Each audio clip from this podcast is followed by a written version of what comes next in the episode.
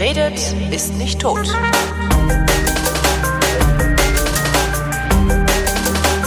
Willkommen zum Geschichtsunterricht einer Koproduktion von Vrindt und Deutschlandfunk Nova und von Deutschlandfunk Nova zugeschaltet aus Köln Matthias von Hellfeld. Hallo Matthias.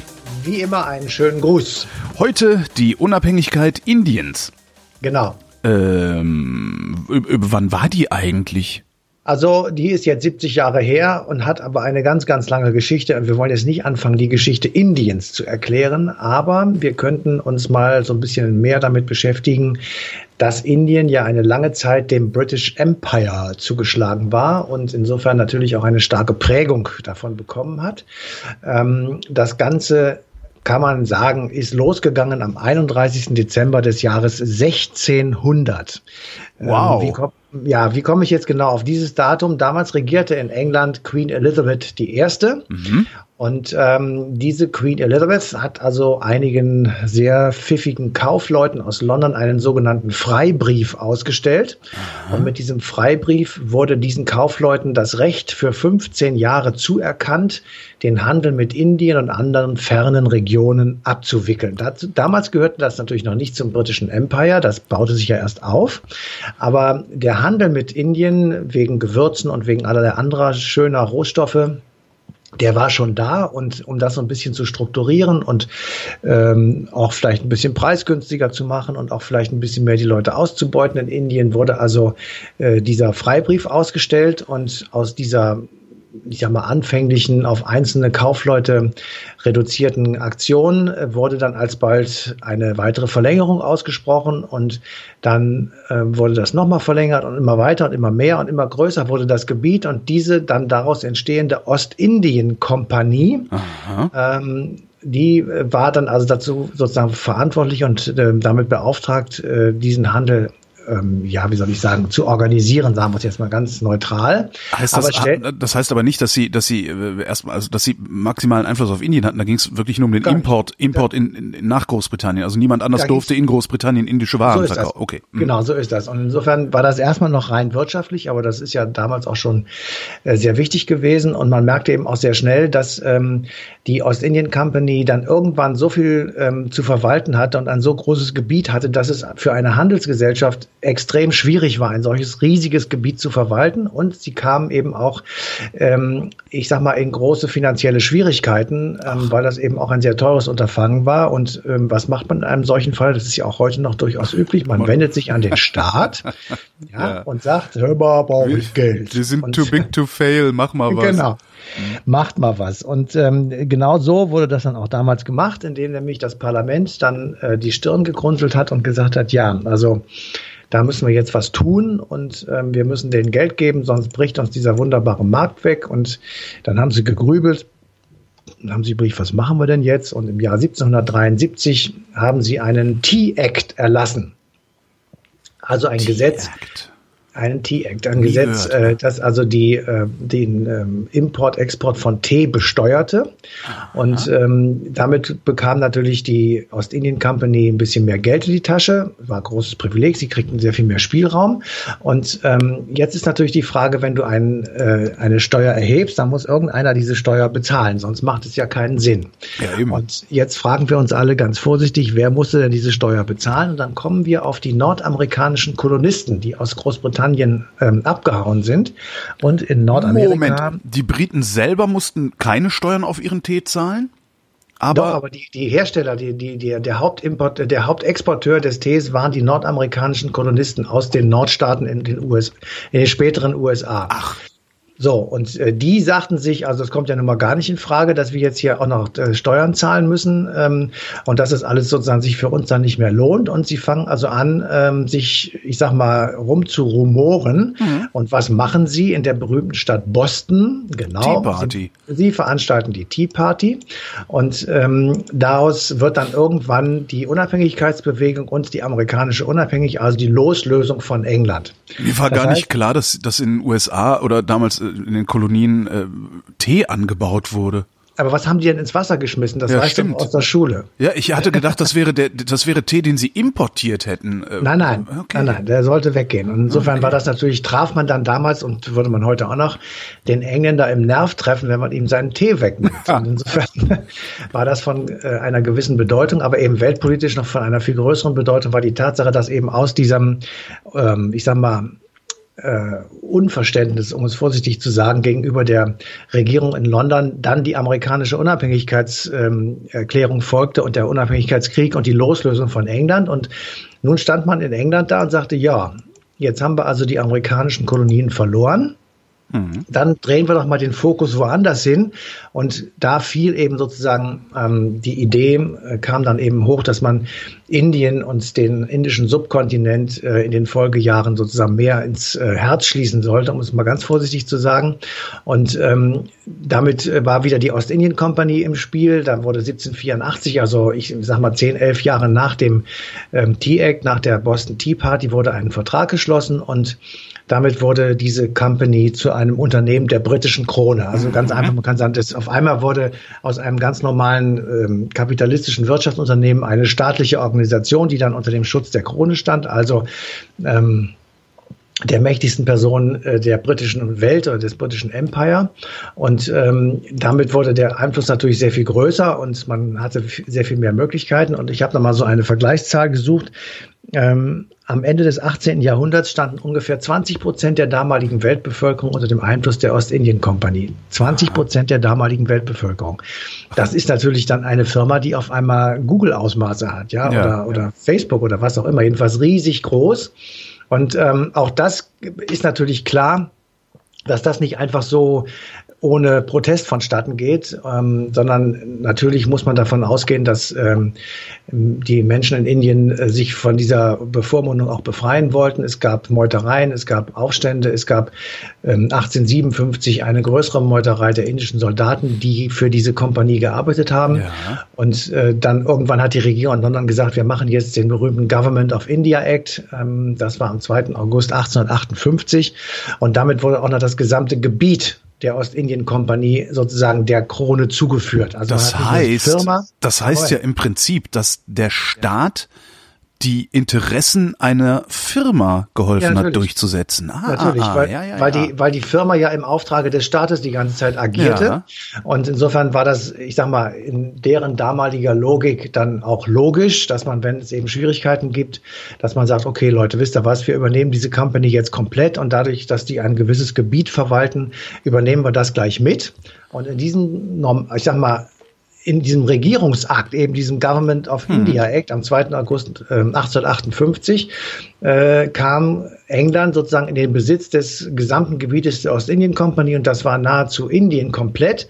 Und die damalige äh, Queen, das war die berühmte Victoria, die also ähm, sehr Not lange regierte. die, die war nicht, doch, die war sehr amused, weil die nämlich auf einmal das Oberhaupt dieser Kronkolonie wurde. Kronkolonie bedeutet also eine Heraushebung, eine besonders, ähm, eine, eine besonders wichtige Kolonie, weil sie eben direkt äh, dem Staat unterstellt war, also zum Staat gehörte als, mhm. als Land. Also praktisch äh, Aus, Ausdehnung so, des Territoriums. So ähnlich so wie Algerien zu Frankreich. Ja, genau. Mhm. Ja, und insofern, äh, also war sie auf einmal das Oberhaupt eben Indiens und ähm, wurde dann später ja auch Kaiserin von Indien genannt oder nicht genannt, sondern sie wurde dazu erhoben. Also man merkt, dass eine besondere Bedeutung dieser Kon ähm, Indien auch hatte. Äh, das Empire trat in alle Verträge der Ostindien-Kompanie ein. Also übernahm alle Schulden und alle Verbindlichkeiten, aber auch alle Verträge, die also Abbau von Gewürzen etc. beinhalteten. Und damit war die Unabhängigkeit Indiens bis zum Jahr 1947 perdu. Das heißt, ziemlich genau 90 Jahre lang war Indien eine britische Kronkolonie und die Unabhängigkeit 1947 bedeutete eben, dass man sich aus all dieser Vergangenheit im Grunde genommen befreien musste und England zulassen musste, dass man sich daraus befreien konnte. Und das war ganz besonders kompliziert und schwierig, weil eben Indien diese große Bedeutung hatte. Queen Victoria war die Kaiserin von Indien und äh, im Übrigen auch gleichzeitig die berühmte Großmutter Europas, weil also überall in Europas äh, Monarchien von ihr irgendwelche Enkel und äh, Enkelinnen rumsaßen, die also dort ja. sozusagen das weiter durchdrungen haben. Aber das, ähm, das ist ja eigentlich ist das ein super Trick, ne? Du machst erst, du, du kaufst, du, du machst erst Geschäfte in irgendeinem Land, dann wirst du immer größer, immer größer, so groß, dass du weite Teile des Landes dominierst und dann rufst du deine eigene Regierung zur Hilfe, um deine Interessen im Ausland durchzusetzen und zack gehört dir das Ausland. Ja, es hat niemand gesagt, dass es dumme Leute waren. Ja. ähm, also jedenfalls Indien ist für, ähm, für die Engländer eine wirklich bedeutende Kronkolonie und ähm, das neue Kaiserreich wurde dann, also Indien, das Kaiserreich Indien wurde dann aufgeteilt. Zwei Drittel ungefähr unterstanden direkt der Krone. Mhm. Da war also direkt britische Verwaltung und das übrige Drittel wurde dann von lokalen Territorialherren regiert und verwaltet. Und von Indien, wenn man mal auf die Landkarte guckt, kann man sich das ja schnell vorstellen. Von Indien konnte man auch sehr schön in Anführungsstrichen weitere Länder äh, besetzen oder man konnte es zumindest versuchen. Ja. Ähm, Birma wurde 1886 äh, an Indien einfach schlicht mal angeschlossen. Afghanistan liegt ja auch direkt an der Grenze, sollte erobert werden. Das ist aber gescheitert. Ähm, und an Afghanistan ist irgendwie noch jeder gescheitert, ne? Irgendwie ja. ja. Und äh, also 1893 waren es die Briten und dann wurde ähm, ent, äh, benannt nach dem damaligen britischen Außenminister Henry Mortimer Durand eine Linie gezogen. Und diese Durand-Linie ist heute noch die Grenze zwischen Afghanistan und Pakistan in diesem ah. Fall. Ähm, damals war es die Grenze zwischen Afghanistan und Indien. Ähm, jedenfalls, man, man sieht schon, also die Briten waren darauf aus, ähm, ich sage einfach mal, ihren Einfluss äh, zu erweitern natürlich, das äh, Empire zu vergrößern. Ähm, und das haben sie jetzt einerseits gemacht, weil sie das toll fanden, die ganze Welt zu besitzen. Andererseits ist das im Übrigen bis zum heutigen Tage Ausdruck ihres Selbstverständnisses, dass sie eben nicht in Europa, deswegen der Brexit, alleine Fuß fassen, sondern sie sind im Grunde genommen ein, ein Mittelpunkt der Welt, eine, eine Nation, die mit der Welt dealt und nicht nur mit Europa das liegt noch sozusagen als letzter Rest des Empire-Gedankens in den britischen Genen auch von heute und deswegen sind viele Briten ähm, für diesen Brexit gewesen und dafür, dass man sich sozusagen an diese Tradition wieder so ein bisschen anknüpft. Ja. Ähm, das ich hänge gerade an, ich, weil das, das kann doch nicht deren Ernst sein, heute daran anknüpfen zu wollen. Also das. Natürlich ist das so. Na, die, die werden daraus keine aktuelle Politik machen, aber sie sind äh, natürlich davon beeindruckt und beeinflusst, dass ihre Geschichte so war, wie sie war. Und sie wurden natürlich, äh, sie sind ganz anders sozusagen erzogen worden. Sie haben keinen Blick auf Europa wie wir meinetwegen, ja. sondern sie, sie gucken auch nach Asien. Sie gucken einfach dahin, wo ähm, in der Karibik, wo in irgendeiner, ähm, was weiß ich, Gemeindeverwaltung immer noch das äh, Bild von äh, Queen Elizabeth II. hängt. Ja. Und äh, sie gucken auf die Länder, die durch britische Verwaltung überhaupt erst äh, sozusagen groß geworden sind und die lange Zeit verwaltet worden sind. Und natürlich äh, drängen sie weg, dass äh, Kolonialpolitik auch immer äh, Imperialismus war und dass ja. es auch immer Ausbeutung war und dass da viele schreckliche Dinge passiert sind. Naja, und dass, dass man ähm, ja auch eine ganz andere, also wenn, wenn ich mir die Vorgeschichte ansehe, also Ostindien-Kompanie, die dann hinterher zum staatlichen Einfluss ja. geworden ist, das haben die heute doch gar nicht mehr. Nein, ich, natürlich. sie wollen ja auch keine Kolonialpolitik machen mehr wie damals, das ist doch klar. Aber sie sie sind, sie träumen davon sozusagen, und das ist halt ein Teil ihrer, ihres Selbstverständnisses, dass sie sagen, wir sind äh, verankert mit der Welt, wir handeln mit allen, wir sind äh, eine große Nation, die äh, Seefahrer sind oder waren und sind und die einfach äh, eben direkte Verbindungen zu Indien haben. Wir möchten das nicht über die Europäische Union alleine machen und so weiter. Also, was man fühlt sich möglicherweise ähm, durch diese EU etwas beengt wir, wir sagen, dass es natürlich schwachsinnig ist, aber das ist einfach eine andere Sicht, eine andere Sichtweise. Und ähm, für Deutsche würden das nicht so sagen, weil wir Gott sei Dank, sage ich mal, keine Kolonialpolitik im Ausmaße von Großbritannien haben. Schwein gehabt, ne? Also ja, am Ende haben wir Glück ja. gehabt. Ja, ja, ja. In dem Fall ja.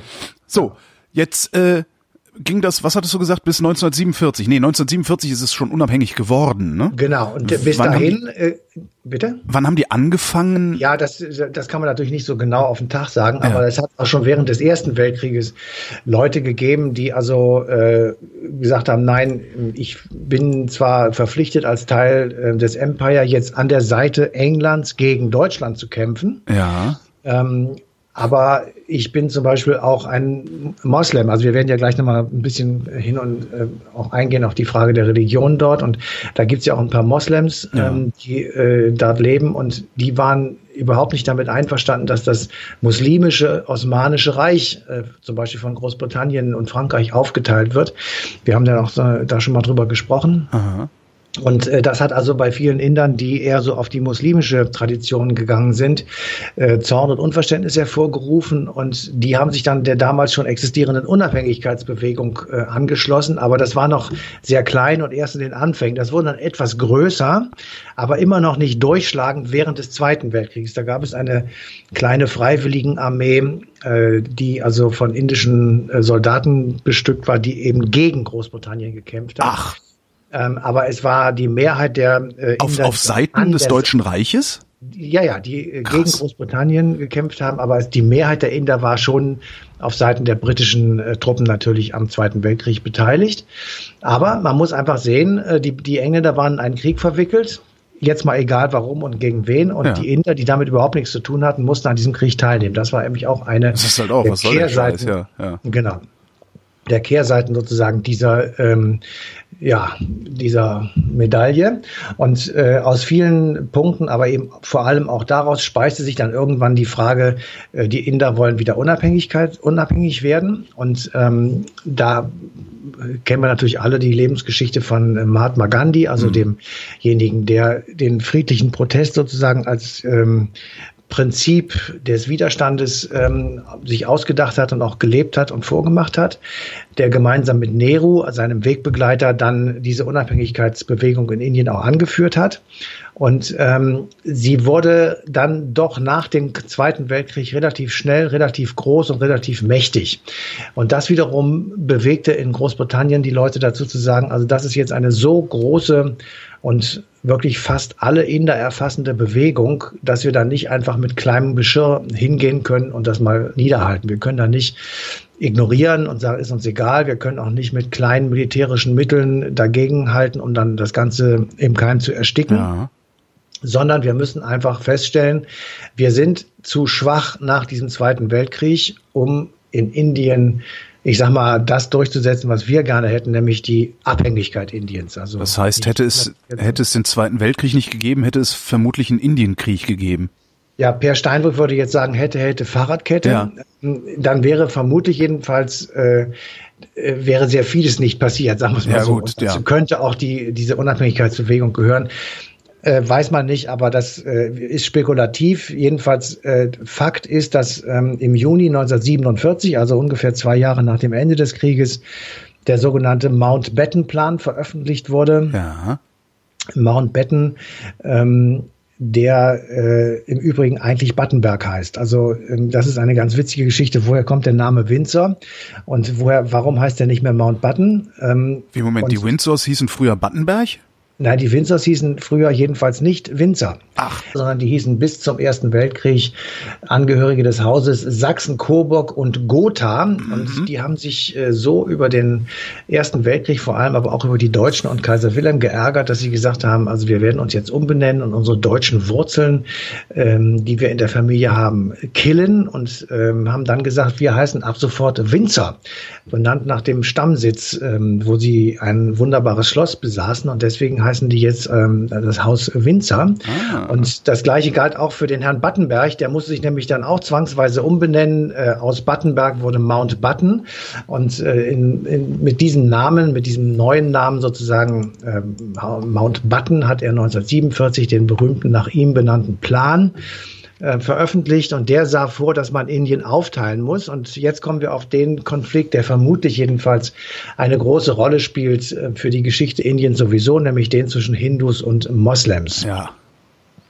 Und der hat also einfach gesagt, wir haben jetzt die Geschichte Indiens äh, hautnah miterlebt über mehrere Jahrhunderte und wir können einfach sagen, oder wir sagen es, dass ähm, die beiden Religionsgruppen in einem Staat nicht vernünftig zusammenleben können, dass also die Moslems und die Hindus ähm, äh, immer noch äh, so unterschiedlich sind. Also die Moslems waren in einer totalen Minderheit und die Hindus in der übergroßen Mehrheit, sodass also die Moslems immer Angst hatten, von den Hindus unterdrückt zu werden und andersherum die Hindus auch die Moslems im Grunde genommen verachtet haben. Ach, und aus der Idee heraus und aus dem Gedanken heraus hat man dann gesagt, dann sollten wir vielleicht überlegen, Indien zwei zu teilen und in die eine Hälfte die Hindus zu packen und in die andere Hälfte die Muslime. Ja. Und so hat man es dann auch gemacht mit diesem Mountbatten-Plan. Da wurde nämlich Pakistan gegründet 1947, was eben äh, der Staat für die Muslime sein sollte und Indien ähm, wurde der Rest Indiens wurde dann in die Unabhängigkeit entlassen. Das sollte dann der Staat sein, ähm, in dem die Hindus leben. Und das ist eben bis zum heutigen Tage auch so geblieben. Da gab es auch, glaube ich, ganz hässliche Vertreibungsgeschichten und sowas. Äh, es war das hässlichste, was ja. dieser Kontinent je erlebt hat. Ja. Und ähm,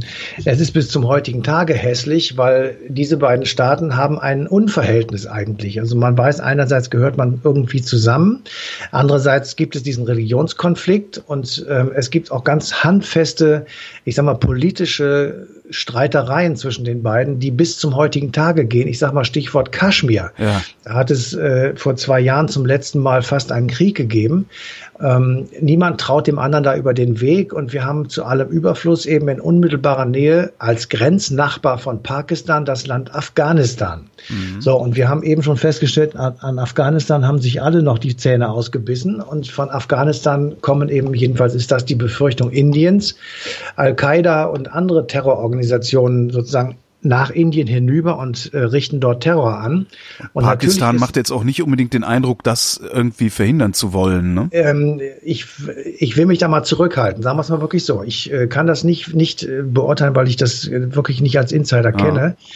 Ähm, es macht den Eindruck, als wenn es so wäre. Es macht den Eindruck, als wenn Pakistan ein destabiler Staat ist und dann eben auch noch in einer solchen ja, wie soll ich sagen, in einer solchen Unruhegegend, ähm, überleg dir mal, also Indien hat, oder Pakistan hat eine Grenze mit Indien. diesen Konflikt haben wir jetzt gerade kurz erwähnt. Dann grenzt es auch an Tibet. Ja, also an, an ja. China und Myanmar. Und es gibt ja den Konflikt um Kaschmir und eben Afghanistan sozusagen direkt nebenan. Also dass man da irgendwie in Schlingern gerät und einfach ähm, große Probleme hat, das kann ich wirklich nachvollziehen.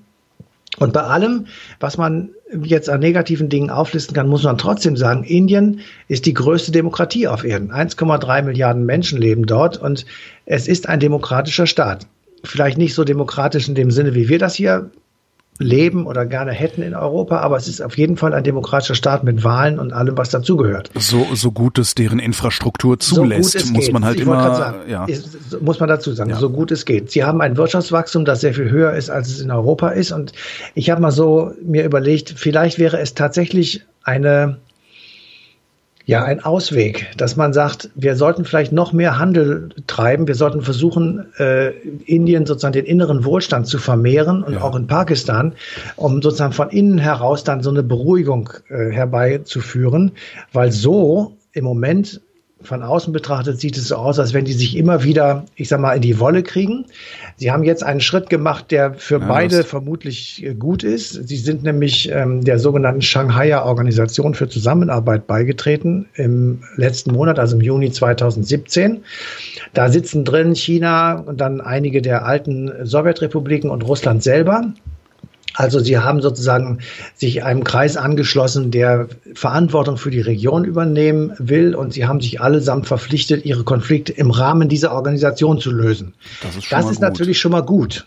Andererseits ist natürlich auch, glaube ich, ein, ein großes Problem äh, in muslimischen Ländern ist, äh, je, je orthodoxer diese Länder sind, desto stärker scheinen sie das Erhöhen des innerstaatlichen Wohlstandes durch kapitalistische Maßnahmen als Einmischung des bösen Auslandes äh, ja. wahrzunehmen und da wieder so eine Gegenbewegung zu erzeugen. Das ist, glaube ich, gar nicht so einfach da unten. Das ist nicht einfach, ähm, aber es ist ja auch nur meine Idee. Also das kann ja auch alles Quatsch sein. Das will ich ja gar nicht ähm, verneinen. Aber ich wüsste sonst nicht, wie man das lösen soll. Ähm, auf der anderen Seite, vielleicht ist da der Weg da in dieser Shanghaier Organisation der richtige, dass man einfach ja. mal jetzt abwarten muss, wie das sich da entwickelt. Ähm, und wie gesagt, also wenn wir mal einfach zur Kenntnis nehmen, dass Indien eben die größte Demokratie auf Erden ist, äh, dann sollten wir vielleicht auch ein bisschen äh, zukunftshoffnungsfroher äh, sozusagen äh, scheinen. Außerdem haben sie super Essen. Das stimmt. Matthias von Hellfeld, ich danke dir. Bitteschön. Und euch danken wir für die Aufmerksamkeit und weisen wie immer darauf hin, dass es eine passende Sendung Eine Stunde History gibt. Die gibt's am 6. August 2017 auf DLF Nova.